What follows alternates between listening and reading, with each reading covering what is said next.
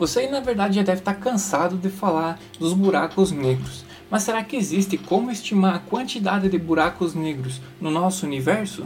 Nesse episódio eu vou falar um pouco sobre a quantidade de buracos negros, a estimativa pelo menos, que existe no nosso universo.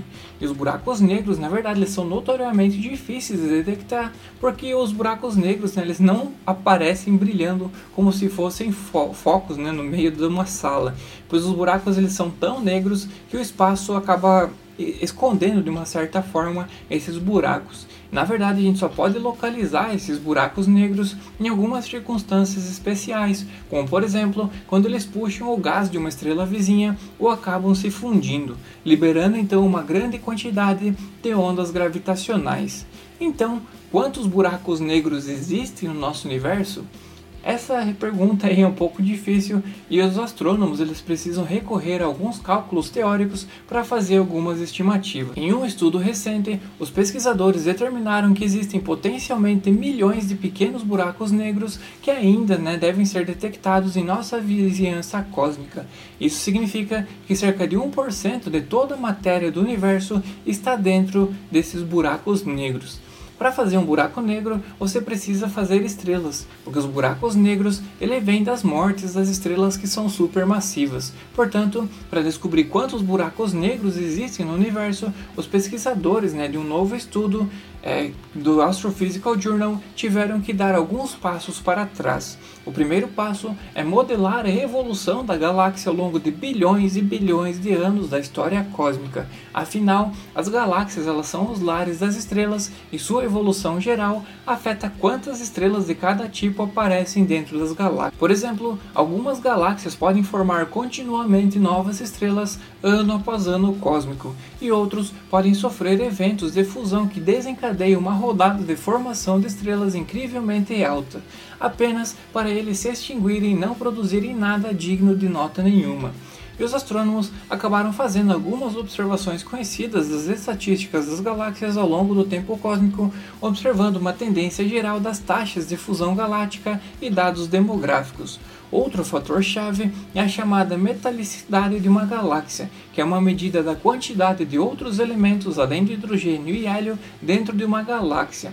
Galáxias maiores terão mais gás, o que lhes permite formar muito mais estrelas. Porém, mais metais podem aumentar o resfriamento do gás, o que por sua vez ajuda as galáxias a produzir novas estrelas com mais eficiência. Então, com esses blocos de construção, os astrônomos tiveram um modelo da população estelar dentro das galáxias, dizendo a eles quantas estrelas pequenas, médias e grandes poderiam aparecer no universo.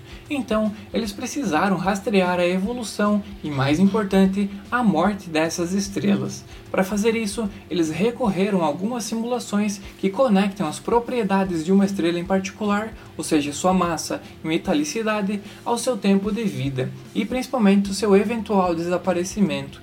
E apenas uma fração das estrelas maiores produzem buracos negros. E essas simulações dizem aos astrônomos qual a porcentagem das estrelas de uma galáxia que se apaga cada ano. Em seguida, os astrônomos tiveram que rastrear a evolução dos sistemas binários, já que os buracos negros podem se alimentar de estrelas irmãs, tornando-se inquietados em seu gás nesse processo. Assim, um buraco negro formado em um sistema binário acabará sendo maior do que um buraco negro nascido sozinho. E à medida que os buracos negros envelhecem, eles continuam se alimentando de qualquer gás ao redor deles que os astrônomos também acabaram estimando. E por último, ocasionalmente os buracos negros se encontram na escuridão do espaço interestelar e se fundem. Portanto, para produzir um levantamento precioso, os astrônomos tinham que estimar essa taxa de fusão dos buracos negros dentro de cada galáxia. E juntando todas as peças, os astrônomos então foram capazes de rastrear a população de buracos negros ao longo de bilhões e bilhões de anos. E eles produziram o que é chamado de função de massa, que é uma espécie de censo astronômico relatando quantos buracos negros de cada tamanho existem em qualquer ponto no tempo. Não tão surpreendente assim, os maiores buracos negros, chamados buracos negros supermassivos, são muito mais raros do que os seus primos menores. E os pesquisadores descobriram aí que em cada megaparsec cúbico de espaço, onde um megaparsec é um milhão de parsecs, ou seja, 3,28 milhões de anos-luz, nosso universo hospeda cerca de 50 milhões de massas solares equivalentes a buracos negros. E se cada buraco negro tem algumas vezes a massa do Sol, isso se traduz em cerca de 10 milhões de buracos negros individuais no mesmo volume. Para colocar isso em uma perspectiva mais compreensível, a quantidade total da massa contida pelos buracos negros é cerca de 10% da massa contida nas estrelas. Portanto, para todas as estrelas que você vê no céu noturno, há muitos buracos negros escondidos entre elas. E os buracos negros supermassivos, por outro lado, são extremamente raros, com cada galáxia geralmente hospedando apenas um desses monstros, como por exemplo o que tem no centro da nossa galáxia. Ao todo, os buracos negros então respondem por cerca de 1% de toda a matéria bariônica no cosmos nos dias de hoje, e a maior parte da matéria bariônica é encontrada em nebulosas soltas. Mas, ainda assim, não é nada desprevisível e significa que os buracos negros são assustadoramente comuns, mais do que a gente gostaria que eles fossem. Então, por isso, por hoje nesse episódio é só, pessoal. Espero que você tenha entendido aí um pouco é, essa questão, essa dinâmica dos buracos negros. Vejo vocês no próximo episódio, pessoal. Valeu!